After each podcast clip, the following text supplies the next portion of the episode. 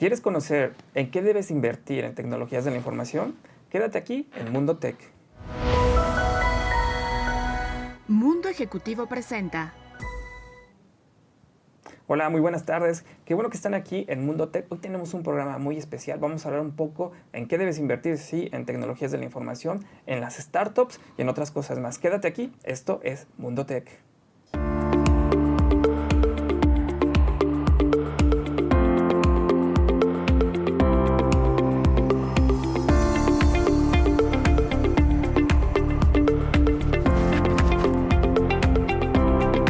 Aquí con nosotros, aquí en Mundo Tech. Paul, de nueva cuenta, vamos a hablar de tecnología, lo que más nos encanta. Así es, Aramis, y sobre todo hablando de la evolución que han tenido las tecnologías de la información en los últimos meses, cómo invertir en ellas, y sobre todo otro tema interesante, ¿no? El tema de los videojuegos y qué nos espera para este 2021. Eso está increíble. Entonces, quédese aquí en Mundo Tech y vamos a empezar un poco porque decía Yu, justamente presentó el día de hoy uno de los estudios que nos da esa radiografía de cómo se movió pues, el 2020, ¿no? En qué se invirtió, hubo desinversión, prácticamente todo lo que debemos de conocer esto de las TICs y para eso tenemos a Ernesto Piedras, es el CEO de The CIU. ¿Cómo estás, Ernesto? Feliz siempre de estar aquí. A mí no me invitan, yo ya soy de casa. Me meto por la tengo llave.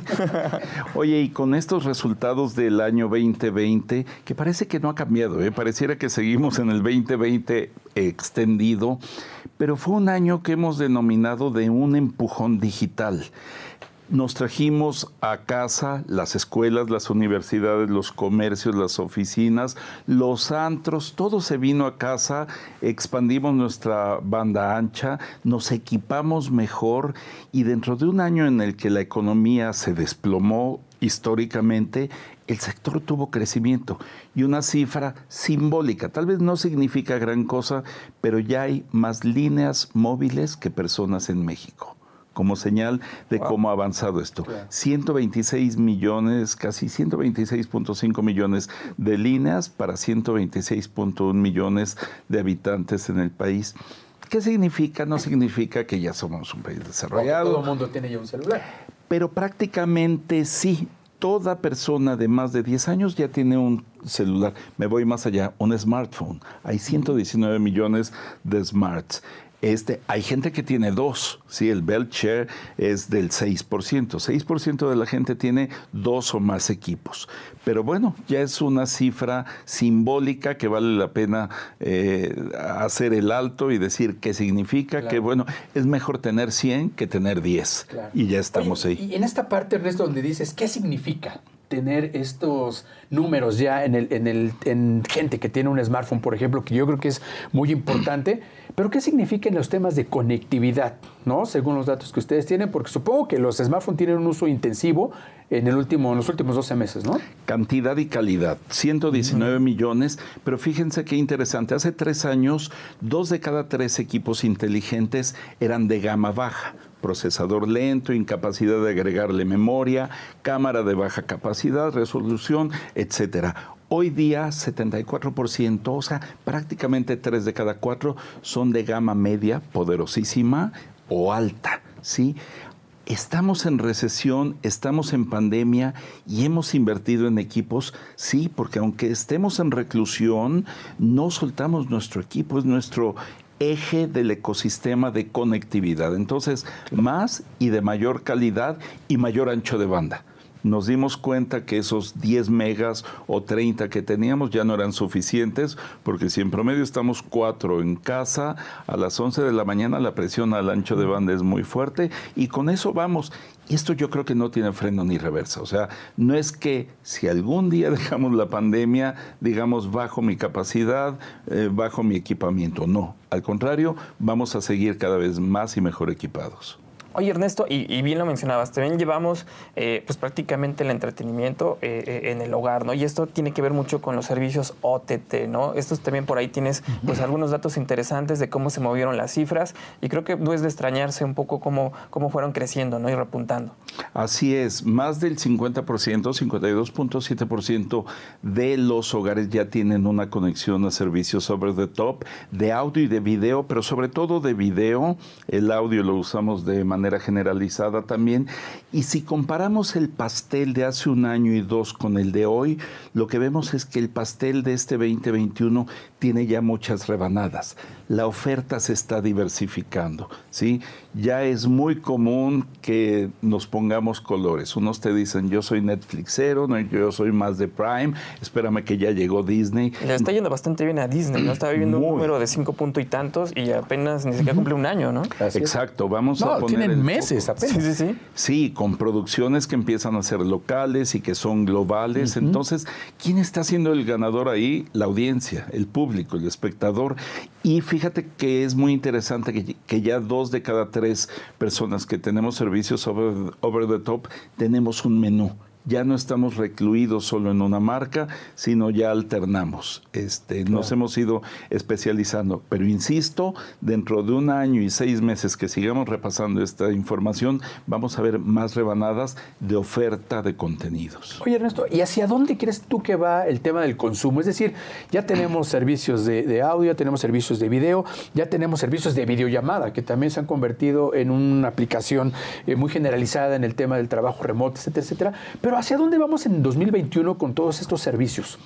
Mira, creo que el- lo que ya tenemos y muy bien documentado son datos móviles. Otra vez, hace tres años consumíamos 700 megas en promedio. Claro, mi madre consume cero y tú puedes consumir 14 gigas al mes. Hoy, ¿sabes cuánto estamos consumiendo? 4 gigas en promedio. Por persona. Por persona, prepago y pospago. El prepaguero no consumía datos móviles y ya pide el Uber, ya lee el periódico, ya encarga el súper, o sea, ya es un fenómeno generalizado. 4 gigas, va en una rampa ascendente que si me preguntas y a dónde vamos, yo diría en un año y medio a lo más estaremos en 7 gigas en promedio. No es tan sorprendente, Chile ya está ahí, no me comparo con Corea. Corea vive con 30. Son otros hábitos, otra proclividad a lo tecnológico, otro poder adquisitivo, pero vamos creciendo y para eso necesitamos equipamiento, necesitamos procesadores y necesitamos contenidos. Definitivamente. Nos queda muy poco tiempo, eh, Ernesto, pero ¿cuál sería tu conclusión con este estudio que desarrollaron ahí eh, con The CIU y hacia dónde va México este 2021? Mira, es la primera pandemia en la historia de la humanidad que nos toca en hiperconectividad. Si yo trabajara en el gobierno, mi preocupación sería que todos la tengamos. Imagínate cómo la pasa quien no está conectado. Claro. Los que sí estamos conectados, trabajamos, estudiamos, nos divertimos, ligamos, todo lo hacemos en línea. Entonces, pues que lo tengamos todos, el mercado puede y hace mucho, los precios han bajado mucho, la tecnología no tiene freno. Entonces, eh, estamos en una muy buena ruta. Este 2021 deberá crecer de manera importante el sector en cantidad y en calidad, como decíamos. Y así los años sucesivos, estamos en la víspera retardada de 5G. Y ahí no se va a sumar, se va a multiplicar porque la capacidad de interconectar nodos es infinitamente mayor. Increíble, Ernesto. Te agradecemos mucho que tengas pues casi casi en exclusiva este estudio que presentaron. Como siempre, esta es tu casa y nos vemos. No te digo la siguiente semana porque prácticamente estás aquí siempre. Las primicias son siempre aquí en casa. Gracias a los Muchas dos. gracias, Ernesto. Gracias, Hasta la próxima. Pues vamos a unos comerciales. No se despegue. Esto es Mundo Tech. Regresamos a Mundo Ejecutivo Tech, mi querido Aramis. Pues el sector de las telecomunicaciones y de las TI, yo creo que ha sido uno de, las, de los sectores que, al igual que la salud, ha tenido un crecimiento importante en los últimos meses debido a la pandemia. Pero, ¿qué te parece si vamos a platicar con Eduardo Santín, quien es el director de diseño de soluciones de TI de la compañía Alestra, quien nos va a comentar un poquito más, Aramis, sobre cómo está el tema de las inversiones en este sector? Claro, pues vamos a escucharlo, ¿no? Lo tenemos creo que conectado por ahí. Así es, Eduardo, ¿nos escuchas? Sí, ¿cómo están? Hola, hola a todos. Muy bien, Eduardo. Oye, pues arranquemos platicando un poquito sobre cómo has visto las inversiones en este sector de las tecnologías de la información, en lo que ha sido, pues ahora sí que podemos decir los últimos 12 meses, en los cuales, pues bueno, la pandemia han eh, frenado algunos sectores y a otros los ha impulsado, Eduardo. Sí, muchas gracias. Sin duda, este sector de las tecnologías de información ha sido uno de los favorecidos con la pandemia. Como bien lo mencionas, desafortunadamente algunos sectores y o empresas y negocios eh, se han visto severamente afectados, pero el tema de las tecnologías y en particular tecnologías de información ha sido uno de los, digamos, eh, no tanto agraciados porque también se ha visto impactado como el resto de los de los sectores e industrias, pero sin duda en menor manera. Y esto porque las empresas, los negocios y las personas nos hemos visto obligados a usar tecnología para poder seguir haciendo nuestras actividades, sean estas nuevos negocios, mantener nuestros negocios o incluso también nuevas actividades sociales, ¿no? Eh, nos ha eh, obligado sin duda la pandemia a ver a la tecnología de una manera diferente a la que estábamos acostumbrados. Nos ha forzado en algunos casos eh, más severamente que en otros, pero sin duda en todos los sectores, personal, de negocios, de entretenimiento, de convivencia, de salud. La tecnología y la tecnología de información ha sido definitivamente un pilar para mantener a flote lo que se ha podido mantener a flote. Hola Eduardo, ¿cómo estás? Un gusto en saludarte. Oye, y antes que nada, como bien sabemos, Alestra es una de las compañías mexicanas pioneras en trabajar de manera directa con el empresariado eh, nacional. Eso es muy importante. Desde tu perspectiva a este año que tenemos la pandemia a punto, vamos a empezar la segunda temporada en este mes de marzo, ¿cuál ha sido ese feedback que han tenido? ¿Cuál ha sido lo que están buscando las compañías? Nubes, ciberseguridad. ¿Cuáles son esos temas en los que deberían de invertir en este momento? Es interesante la pregunta porque hay eh, tecnologías que inherentemente y forzadamente, como decía hace un momento, las empresas nos hemos tenido que subir al barco. Y una de ellas es la colaboración y el trabajo a distancia, porque no nos quedó otra. Las empresas tuvieron que adaptarse muy rápido a darle las herramientas a las personas para que pudiéramos trabajar desde casa y muchos han descubierto, muchas empresas han descubierto que no es una mala manera de trabajar. De hecho, muchas me ha tocado escuchar que ya han decidido mantener este modus operandi en al menos algunas funciones de sus negocios, porque esto ha eh, traído mayor productividad. Las personas ahorramos mucho tiempo en transporte, sobre todo las que vivimos en grandes ciudades estamos conectados más tiempo, eso también es un reto para la organización personal y la cultura empresarial, pero a final de cuentas nos vimos obligados a habilitarnos todas las empresas para trabajo a distancia, pero la tecnología también ha permitido que otras actividades de negocio u otros procesos que no tienen que ver con la colaboración y la comunicación entre personas se tengan que adecuar. Por ejemplo, algo que está teniendo o que mucha demanda pues son las ventas en línea. Pero las ventas en línea es más que poner una tienda en un portal de internet. Tienes que rediseñar todo tu proceso de negocio, tienes que pensar ahora cómo vas a comprar, qué vas a vender, cómo lo vas a entregar, eh, cómo vas a cobrar. Entonces, no es nada más la tienda, sino toda una redefinición del proceso y creo que eso es lo que ha hecho que algunas empresas y negocios sobresalgan, que no solo ven la punta del iceberg, digamos, sino ven la punta del iceberg y todo lo que viene debajo. Respondiendo a tu pregunta, las tecnologías que más impulso están teniendo en nuestro portafolio de servicios es sin duda las eh, tecnologías de colaboración por este tema de habilitar a las personas para trabajar desde casa la ciberseguridad, porque inherentemente al abrirte digitalmente, al abrir tu empresa a un mundo digital, eh, las amenazas a las que te expones eh, crecen y por lo tanto tienes que robustecer tu estrategia y tecnología de seguridad. Y otra, también inherentemente asociado es el habilitar todas estas estrategias tecnológicas en la nube.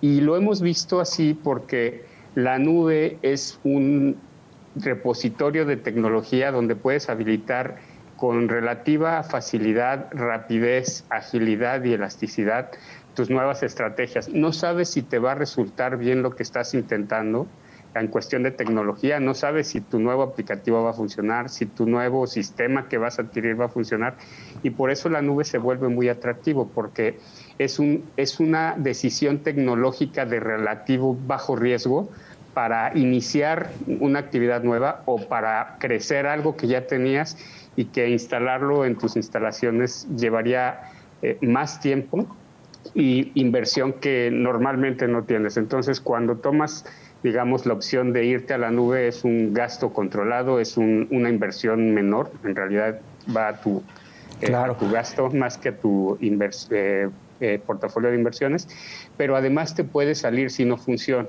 Por eso la nube en este tiempo de pandemia, de pandemia ha crecido mucho. Nosotros hemos visto nuestros servicios de nube creciendo en casi 30% con respecto al año anterior. Y es por esta, por esta rapidez y agilidad en la que podemos ayudar a las empresas a, a, montar esas nuevas estrategias tecnológicas. Claro. Eduardo, pues te agradecemos mucho que hayas platicado con nosotros sobre todas las soluciones de TI que se están viendo, pues no solamente ya desde 2020, sino en la exposición que están teniendo para 2021 y por supuesto ustedes desde Alestra, que son unas personas que, pues bueno, como lo decía Aramis, llevan bastante tiempo trabajando con las empresas. Muchas gracias, Eduardo.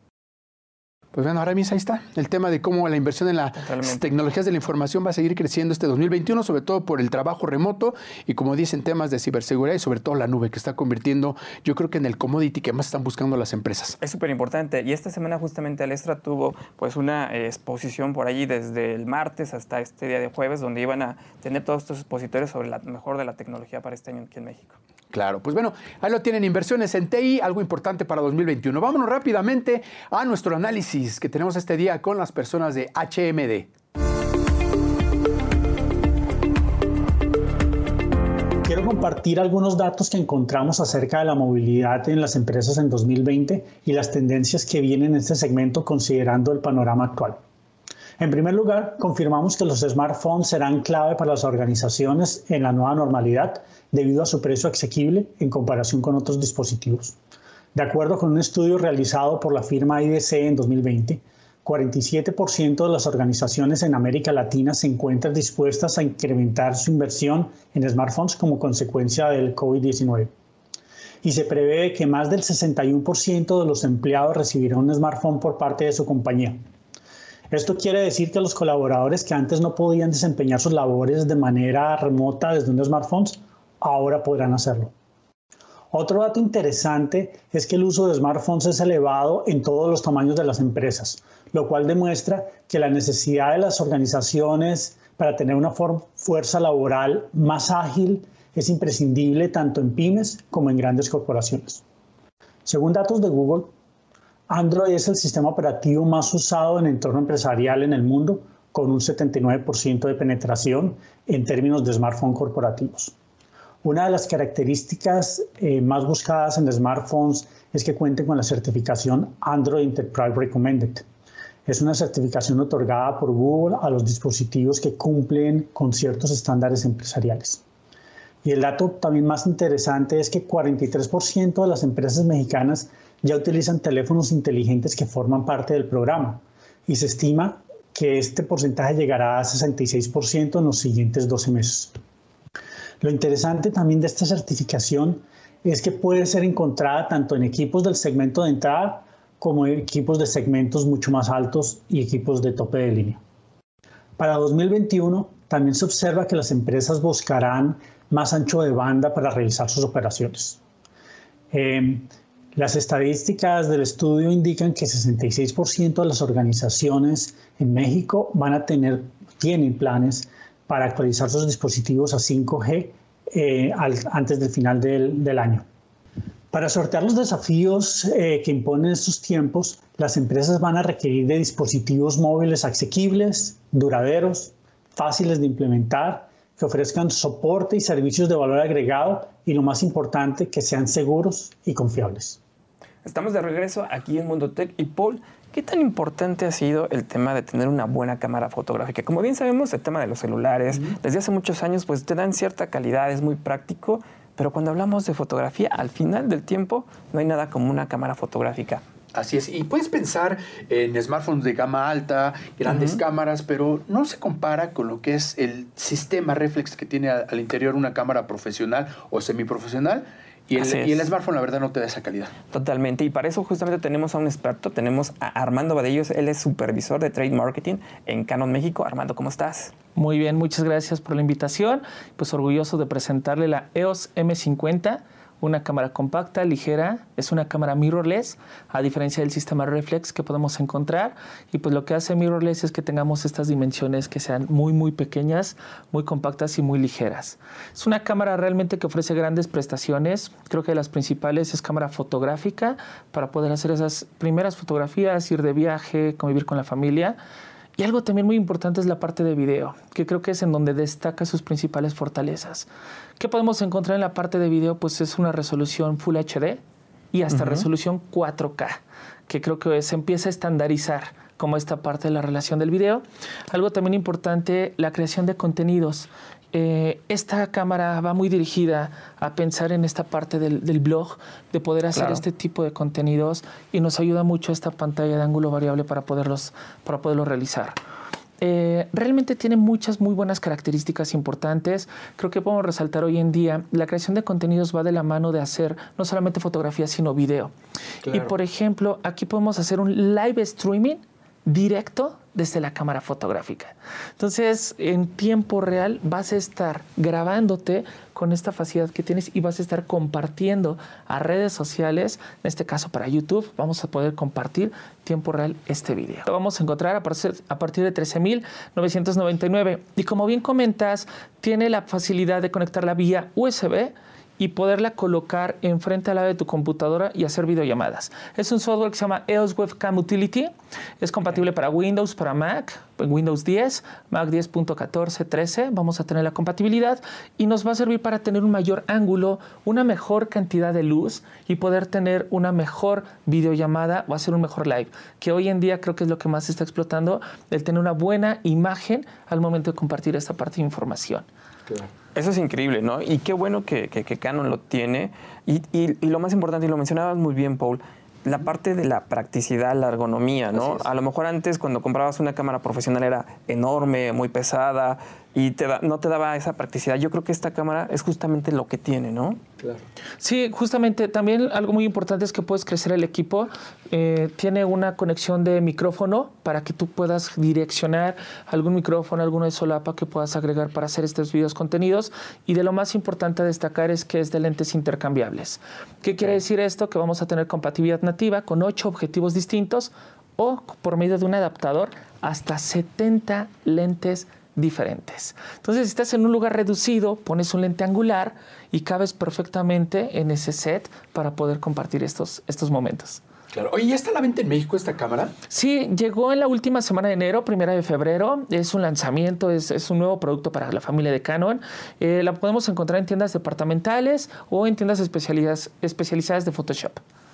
Oye, y, algo importante es que puedes grabar tanto en horizontal, vertical, esto para la parte de los live streaming, para estos blogueros que les encanta eh, hacer estos streaming o estas historias, te da esa posibilidad también, ¿no? Es decir, esa, vuelvo a lo mismo, la practicidad de estar en el mundo eh, de hoy, como la parte de los teléfonos celulares, te da ese tema, ¿no? Grabar, como bien lo mencionabas, en 4K, grabar en Full HD, es decir, también te da toda esa, todo ese tema, ¿no? Sí, es, es correcto. Y algo muy importante, por ejemplo, en esa parte, no es necesario en un software adicional girar el video. De forma automática lo va a grabar en vertical y así lo vamos a poder visualizar de manera en vertical en el celular. Y algo también importante, tiene la conectividad Wi-Fi para poder controlar la cámara desde un dispositivo móvil, una tableta y desde que de forma remota puedas controlar los diferentes parámetros de exposición.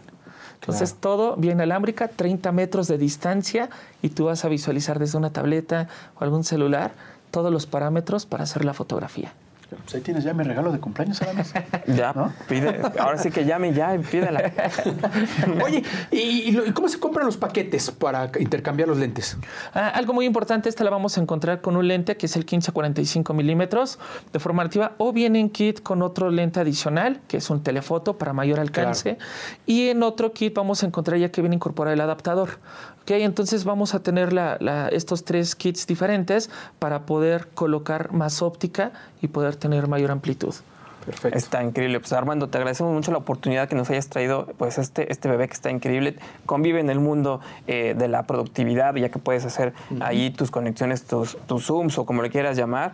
Puedes hacer desde temas de, bloggers que los hacen tus hijos, tú mismo, etcétera. Y bueno, la parte de la fotografía que nos encanta, que nos enamora y que solamente se puede hacer de buena calidad. Con una cámara. Con una cámara. No hay de otra, Paul. Te agradecemos mucho por estar aquí con nosotros. Muchas gracias por el espacio. Muchas gracias. Muy bien, pues vamos al análisis con la gente de Deloitte. No le cambie. Les quiero compartir las conclusiones que hemos sacado de un estudio que publicamos anualmente. El estudio se llama Digital Consumer Trends y pues básicamente estamos monitoreando los hábitos de consumo de los usuarios de medios de telecomunicaciones. En este año, al igual que en los pasados, estamos eh, haciendo una muestra que eh, contempla cinco continentes, 24 países, aproximadamente 40 mil personas, y hay un apartado especial para México, en donde tenemos una audiencia de 2.000 encuestados entre 18 y 50 años. ¿Cuáles son las conclusiones más importantes que hemos eh, encontrado y que queremos compartir de manera muy sucinta con ustedes? Eh, es evidente que la pandemia eh, con el COVID nos ha cambiado los hábitos de consumo. para iniciar, la comunicación es uno de los temas más relevantes en estos momentos y evidentemente la comunicación ha disparado los hábitos de consumo eh, a través de los teléfonos móviles, siendo el dispositivo más usado, ya sea para comunicarnos tanto en el trabajo como con nuestros familiares. Hay una gran cantidad de actividades también, actividades relacionadas con entretenimiento, sin embargo, a través del teléfono inteligente es donde mayor cantidad de actividades encontramos. Eh, de las respuestas de los encuestados. ¿Qué ha pasado con la pandemia? El 47% de los consumidores eh, reconocen que eh, no han comprado nuevos dispositivos móviles. El 47% de los encuestados han sacado sus dispositivos móviles de los cajones, los han desempolvado y los han compartido con los miembros de su familia. Esto es un tema muy relevante, ya que cualquiera de nosotros esperaría que el consumo de los dispositivos móviles hubiera sido eh, exponencial en términos de ventas. ¿Cuáles son los dispositivos que efectivamente se han vendido más? Los relojes inteligentes. Y estos relojes inteligentes se han vendido por la asociación que hay entre la salud y el cuidado de la alimentación. Cuando estamos en pandemia, queremos estar más pendientes de estos temas y los relojes inteligentes Estamos de vuelta en Mundo Tech, de Mundo Ejecutivo. Aramis, el tema de los emprendimientos digitales, en cómo la gente ha utilizado hoy Internet día a día para poder hacer un negocio, crear su propia empresa, pues bueno, es uno de los temas importantes que la pandemia y 2020 nos ha dejado como manera de aprender, de aprendizaje y de colaboración en el tema económico, ¿no? Es la manera de hacerlo. No hay otra manera, yo creo, ¿no? Cuando veamos los emprendimientos hace 5 o 10 años eran distintos. Así hoy, es. Si no está basado en la parte digital, yo creo que muy difícilmente va a poder tener éxito. Claro, pues bueno, vamos a platicar, eh, Aramis, vamos a platicar rápidamente con Agustín Rotondo. Él es el director de Guaira para Hispanoamérica. Vamos a hablar de estos emprendimientos digitales y sobre todo cómo las startups se están convirtiendo poco a poco en estas empresas que crean los nuevos unicornios, como lo hemos visto con Cabaca aquí en México. Agustín, ¿cómo estás? Muy buenas tardes. Buenas tardes, buenas tardes. Hola Aramis, un gusto estar con ustedes y compartir con toda la audiencia. Agustín, pues bueno, me gustaría comenzar a platicar contigo respecto a cómo están viendo los emprendimientos digitales en los últimos meses, sobre todo impulsado por el tema de la pandemia. Bueno, a ver, em, es paradójico, ¿no? Porque la pandemia, si bien fue y es algo trágico para todo el mundo, ha tenido un, un, lado muy claro de oportunidad para todas las startups. Nosotros cuando hablamos de startups hablamos de estos emprendimientos que se basan en el poder digital para poder crecer rápido. Em, y la verdad que como se ha acelerado la digitalización y la transformación regional, eh, perdón, digital en las compañías, las startups han visto una oportunidad como para capturar una nueva curva de crecimiento y poder llegar con su servicio más rápido a más clientes. Entonces, eh, es paradójico porque hoy en día estamos en una situación donde las startups que supieron adaptar o, digamos, eh, tratar de dar estos retoques a los modelos y a sus modelos de negocio para capturar esta oportunidad, están en una mejor situación que lo que estaban antes y han podido crecer durante este año eh, que, bueno, que fue tan complicado para todos, ¿no? ¿Por qué es esto? Bueno, porque los servicios que dan permiten a las corporaciones transformarse y llegar a los clientes en un mundo donde eh, ahora si no estás digitalizado no podés capturar oportunidades. Y por otro lado, el usuario final, nosotros como clientes finales también estamos apoyándonos cada vez más en servicios digitales en nuestro día a día. ¿no? Esto fue muy claro en el lockdown, por ejemplo, cuando de la noche a la mañana las tiendas que no tenían un local eh, o, que no tenían delivery o que no tenían una plataforma digital no existían, porque ya no podíamos salir a, hacer unas compras. Entonces eso eh, aceleró esta transformación y este impulso. Oye, Agustín, y desde esa perspectiva, después de este lockdown, después de este cierre, aquí en México pues ya prácticamente vamos a cumplir el, primer año de, la pandemia, ¿cuál será ese, el principal reto que van a tener las startups de este 2021 para poder desarrollarse? A lo mejor se están pensando o preguntando en qué invertir, cómo tener esta transformación digital, cómo empezar desde tu perspectiva eh, que llevas toda la región, ¿cuáles son esos retos que identificas? yo creo que hoy en día hay, una, muy buena oportunidad para capturar todo lo que, eh, toda la, nueva realidad que deja esta pandemia. Entonces, servicios que tradicionalmente fueron, digamos, estuvieron desconectados de los digital y que necesitan transformarse digitalmente, van a tener un momento, están teniendo un momento de crecimiento muy fuerte. Entonces, todo lo que sea servicios, por ejemplo, financieros, lo vimos creciendo mucho durante este año y va a seguir creciendo. Eh, temas que tienen que ver con logística, la logística se, se, convirtió en una pata fundamental, digamos, para todo lo que es las industrias tradicionales. Pero para generalizar, cualquier producto que implique llevar eh, el mundo analógico a lo digital, digamos, es una excelente oportunidad y una excelente oportunidad de inversión. Bueno, ya vimos todo lo que, lo que han crecido empresas como Zoom, todo lo que tiene que ver con digitalización eh, del trabajo, eh, educación digital, también entretenimiento, porque hoy en día todo lo que es el entretenimiento a través de las pantallas ha tenido un boom y un crecimiento también devenido de la pandemia. Entonces yo diría que para, para resumirlo es cualquier oportunidad de negocio que implique eh, llevar el mundo eh, real al plano digital está pasando por, por un hype. Agustín, hay una pregunta que me gustaría hacerte, que es el tema de, hoy en día, pues bueno, muchas empresas, eh, inclusive muchas personas están realizando emprendimientos, pero ¿cómo hacer un emprendimiento de alto impacto? Es decir, un emprendimiento que sea bien visto por Guaira, que diga, yo le quiero apostar a estos chavos emprendedores y sobre todo que creen empleo, que creen esta eh, sinergia con otras empresas, que puedan convertirse en empresas grandes, en unicornios, como lo hemos visto en muchos países, y que no se queden simplemente en emprendimientos digitales, que como lo platicaba hace unos instantes con Aramis, pues bueno, se quedan para cubrir una economía local o personal, pero no una economía que lleve a que un país pueda tener crecimiento.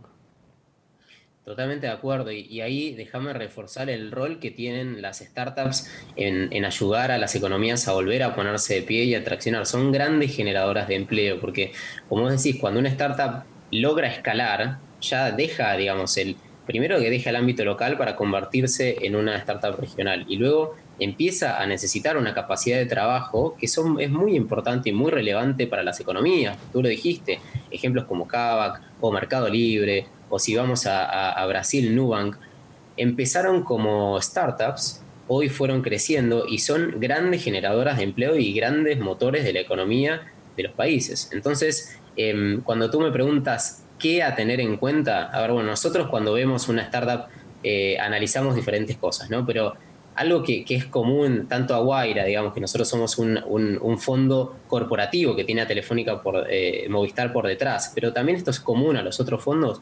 Lo primero que vemos es el equipo, la capacidad que tiene ese equipo de afrontar el desafío que tienen por delante. ¿Y por qué el equipo y no la idea? Pues es muy común pensar, bueno, pero de hecho lo primero que me preguntaste vos en la pregunta anterior fue que, que más apuntaba a la idea, ¿no? ¿Qué oportunidades? Em, porque la, experiencia nos deja muy claro que las oportunidades van variando y que mismo las ideas que parecen geniales al inicio necesitan, por las coyunturas que se le afrontan, adaptarse muy rápido y, a veces esa adaptación es cambiarlas por completo. Y son los equipos, los equipos potentes, los equipos que son complementarios, los equipos que están bien balanceados y que eh, digo equipos de, fundadores, que son el, core de la organización, que lo podemos comparar en una, en una empresa tradicional, una corporación de top management, ¿no? Es ese comité ejecutivo que está al inicio y que define los próximos pasos. Bueno, cuando eso está balanceado, no importa el desafío que tengan por delante, van a saber adaptarse, van a poder llevarlo adelante eh, y no van a, a, trastabillar ante los desafíos que tengan. Entonces, si tuviera que resumirlo en un tema, sería ante todo el equipo. Y después viene también, bueno, que tengan un, la, que la idea tenga, digamos, un, una, un addressable market, digamos, suficiente, que tenga un mercado potencial relevante porque cuando uno, en el mejor de los mundos, cuando todo va bien, queremos tener mucho por capturar, ¿no? Eh, que sea obviamente apalancado en tecnología y que tenga esa visión regional, eso es muy importante y tú lo mencionabas también, ¿no? Que puedan no solamente quedarse en el plano local, sino que tengan esa posibilidad de escalar, independizarse de, los locales y ir ya a, la búsqueda de clientes y de sinergias regionales, que es lo más interesante y a lo cual apostamos también desde Guaira, ¿no? Porque nosotros al tener operación en diferentes países, o sea, Movistar México, Movistar Colombia, Movistar Perú, nosotros lo que hacemos cuando invertimos es darle la posibilidad a esas startups para que puedan crecer los negocios en las diferentes eh, localizaciones donde trabajamos, ¿no? Y, y eso es un poco a lo que apuntamos. Claro. Agustín, pues bueno, emprendimientos que estaremos viendo en los próximos años y que por supuesto Guaira con este respaldo que traen de Telefónica, pues seguirán impulsando en toda la región de América Latina. Agustín, muchas gracias por acompañarnos hoy aquí en Mundo Tech y seguiremos en contacto contigo viendo todo el tema de los emprendimientos en un futuro. Bueno, muchísimas gracias, un placer y saludo a toda la audiencia. Un abrazo, que estés muy bien. Oye, Aramis, pues vemos esta evolución que están teniendo las, las, em-, las, empresas emprendedoras y los chicos emprendedores hoy en varios países. Comentábamos ahorita sobre el tema de los emprendimientos. ¿Qué tan importante sería, por ejemplo, esto de las nenis, ¿no? Las mujeres emprendiendo hoy en día. ¿Y qué tanto se convierten estos emprendimientos en alto impacto que puedan generar economía, que puedan generar empleos? Y que, pues bueno, poco a poco en México comenzamos a tener estos unicornios como es ¿no? Al final del día, ese es el gran reto que tenemos, ¿no? Como bien lo mencionabas, no solamente esos emprendimientos, que van a ayudar a una persona per se, ¿no? Antes lo veíamos con esas empresas multiniveles en donde tú tenías un autoempleo, pero realmente no escalabas, ¿no? Eso es lo que buscamos justamente con estas startups, que te lleven al siguiente nivel, no solamente para una familia, sino realmente a una comunidad y a un país, ¿no? Cuando mencionas unicornio, pues nos lleva a la mente a ir a otro nivel en muchos sentidos. Yo creo que ahí es el gran reto que tienen pues estas compañías que están en, en, temas de emprendimiento. Y hoy pues es una red también mundial y global que también empiezas a conocer qué es lo que se puede hacer, ¿no, Paul? Claro, pues bueno, veremos cómo nos va a nuestro país y en general a la región en 2021 con estos temas de los emprendimientos. Bueno, nos vamos a un corte, regresamos más aquí en Mundo. Estamos de regreso aquí en Mundo Tech y Paul, uno de los mercados que más están creciendo, Así es. que para muchos es el secreto mejor guardado en el mundo de los videojuegos. ¿Por qué secreto mejor guardado?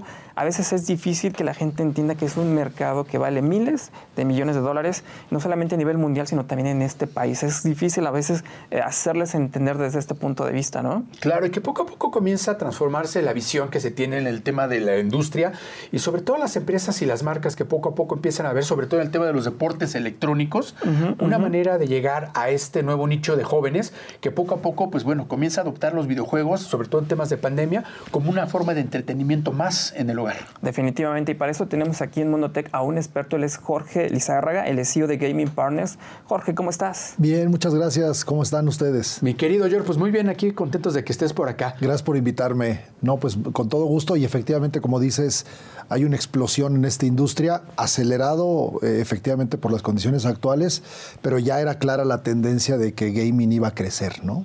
Claro. Y que hoy en día, George, por el tema de las nuevas tecnologías, porque yo me acuerdo que tú desde hace años que llevabas el Electronic Game Show y que llevas muchos años en el tema del gaming, pues bueno, vimos una primera ola, ¿no? del tema de los eSports, los deportes electrónicos, pero debido a la infraestructura que no, en ese tiempo no se tenía, como era un internet de banda ancha, buena velocidad, buenos equipos, buenos procesadores, hoy en día tenemos todo eso y es que parte de lo que también ha impulsado mucho el tema del gaming y la adopción, ¿no? Por parte de mucha gente. Absolutamente. Realmente nosotros vemos dos factores con el tema de los videojuegos. Uno es un factor tecnológico, ¿no? la, democratización a través de la tecnología en diferentes aspectos, ¿no? Computadoras, telecomunicaciones, los teléfonos celulares como una de las grandes plataformas ahora de videojuegos. Y el otro factor es un factor cultural, ¿no? Un factor donde ya prácticamente de niño, cuando naces, te toca interactuar con los videojuegos y es un ADN que no se te olvida hacia adelante, ¿no? Ya hoy hay padres y empieza a ver ya los primeros abuelos jugando con sus nietos videojuegos porque ambos comparten esa pasión, ¿no? Ya ha crecido mucho el mercado, ¿no? Cuéntanos un poco en México, tú con esa experiencia, como bien lo dice Paul, que has trabajado, pues este nicho, este mercado, lo has desarrollado en nuestro país. ¿Cómo se encuentra este 2021? ¿Qué tanto ha crecido? Porque también la explosión ha sido no solamente la parte de consolas, la parte de PC, la parte móvil, pues también ha sido una explosión importantísima, ¿no? Absolutamente. Estamos hablando de que México es un mercado de alrededor de 2 mil millones de dólares, ¿no? Eso es lo que nos gastamos los mexicanos en videojuegos a través de diferentes este, empresas que se han dedicado precisamente a analizar el mercado.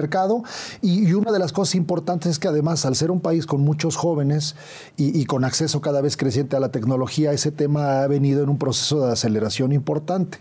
Se habla de que la industria creció alrededor de un 25% el año pasado, ¿no? Es, una, es un número brutal pensando en efectivamente una industria que de por sí ya es grande, pues un crecimiento de una cuarta parte en un solo año es, es, algo incluso a veces inconcebible, ¿no? Y lo vemos precisamente en Gaming Partners, ¿no? Nosotros llevamos, como, como dice mi querido Paul, alrededor de 20 años involucrados en la industria del videojuego, originalmente con temas como el Electronic Game Show, ahora más recientemente con proyectos como Gaming Week, ¿no? Que lo hacemos virtualmente y lo que vemos es mucho entusiasmo de tanto de los jugadores como obviamente de la misma industria y, y, alrededor de muchas marcas, ¿no? Claro, y que justo en este tema de las marcas, hoy en día hemos platicado, George, que el tema de la industria de los videojuegos, la venta totalmente de videojuegos y consolas, si ponemos un 100% del valor de la industria es el 10%. Así es. El otro 90% tiene que ver con ese famoso estilo de vida que hoy en día están adoptando los, los jóvenes y que muchas marcas empiezan a lanzar la ropa del gamer, los tenis del gamer, la comida del game, los desodorantes del gamer, que los he visto ya en los supermercados.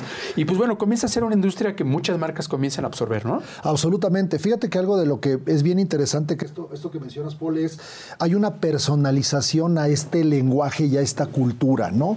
Eh, empieza por las computadoras, hay cada vez más computadoras gamer, ¿no? Sabemos que todas las marcas grandes tienen su línea de computadoras gamer. Ahí vienen los teléfonos, ¿no? Hay teléfonos que ya empiezan a tener sus versiones para gamers. Ya incluso por ahí ya vi un par de televisiones que vienen tematizadas para este estilo de vida. ¿Qué va a pasar? Que prácticamente va a haber seguramente una revolución sobre productos y servicios acotados a gamers. En España, por ejemplo, hay un seguro de vida y un seguro de gastos médicos mayores para videojugadores, ¿no?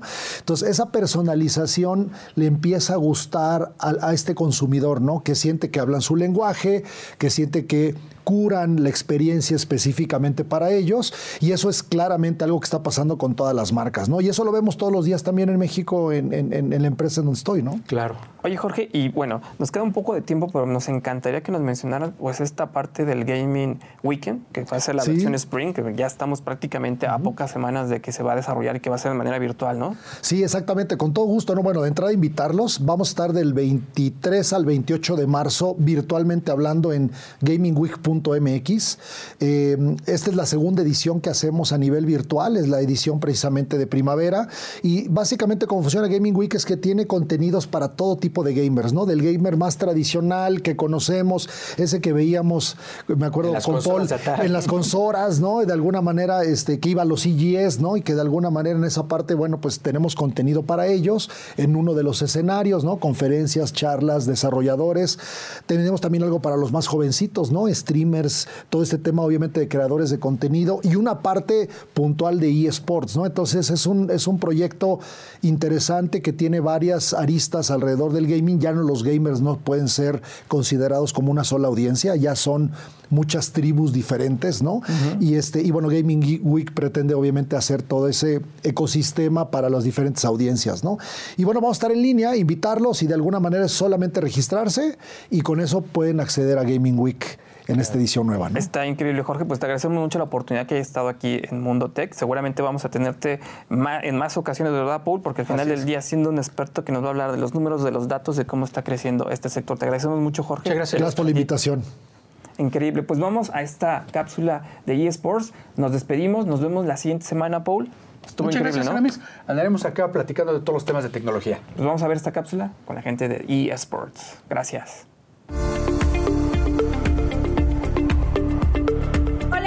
Amigos de Mundo Tech, muy buenas tardes.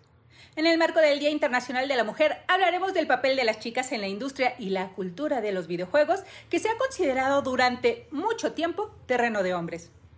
Sin embargo, en las últimas dos décadas el medio está cambiando para incluir a las mujeres tanto a nivel de consumidor como de desarrollador.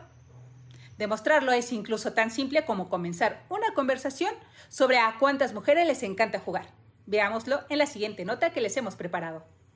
Si nos fijamos en los números de reportes recientes que han revelado que México, por ejemplo, no solamente es uno de los países que más ingresos genera en la industria de los videojuegos, sino que cada vez tiene más mujeres gamers. De acuerdo con los datos recabados por Mediacom para 2019, se confirmó que 47.9% de todos los entusiastas del gaming en Latinoamérica eran mujeres, lo cual ha venido creciendo en los últimos meses con el tema de la pandemia. Y no, no piensen que son de puzzles o social casino. Según los cánones convencionales, para considerarte un gamer deberás jugar videojuegos que sean lo suficientemente elaborados, complejos y estratégicos. Jugar casualmente no cuenta. Esto demuestra que hay que olvidarse de cualquier estereotipo sobre los gamers, ya que todos podemos serlo. La realidad es que el gaming es un fenómeno muy democrático, llega a todos los segmentos y géneros con mucha fuerza y esto se irá consolidando aún más con el paso de las nuevas generaciones. Según el estudio de Mediacom, los desarrolladores de videojuegos se dieron cuenta de que casi el 50% de los consumidores son mujeres y que por ende tenían que preocuparse por entender este género, desde cuáles son sus necesidades, intereses y pasiones. Para lograr esta conexión es elemental contar con equipos diversos e inclusivos que valoran la perspectiva femenina, algo que muchas compañías detectaron e incorporaron como parte de su estrategia de negocio en el gaming. Por otro lado, tenemos los eSports, un fenómeno que cautiva a muchos y que viene creciendo exponencialmente. Según datos de Newzoo para 2020, la audiencia de espectadores de eSports creció 500 millones de personas. En este escenario, las posibilidades son infinitas y no se limitan solamente a ser una gamer profesional. La industria del gaming también tiene un espectro corporativo donde cada vez vemos más oportunidades para las mujeres. El aumento de la presentación femenina en el mundo de los videojuegos ha conllevado a capturar a mujeres ejecutivas en posiciones corporativas de liderazgo. Skybox Lab, un estudio de videojuegos independiente con sede en Canadá que trabaja en franquicias como Halo y Minecraft, ha sabido aprovechar el conocimiento de las mujeres al incorporarla en su fuerza de trabajo. En resumen, el mito de que las mujeres no juegan es eso, un mito. También lo es la idea de que no saben jugar.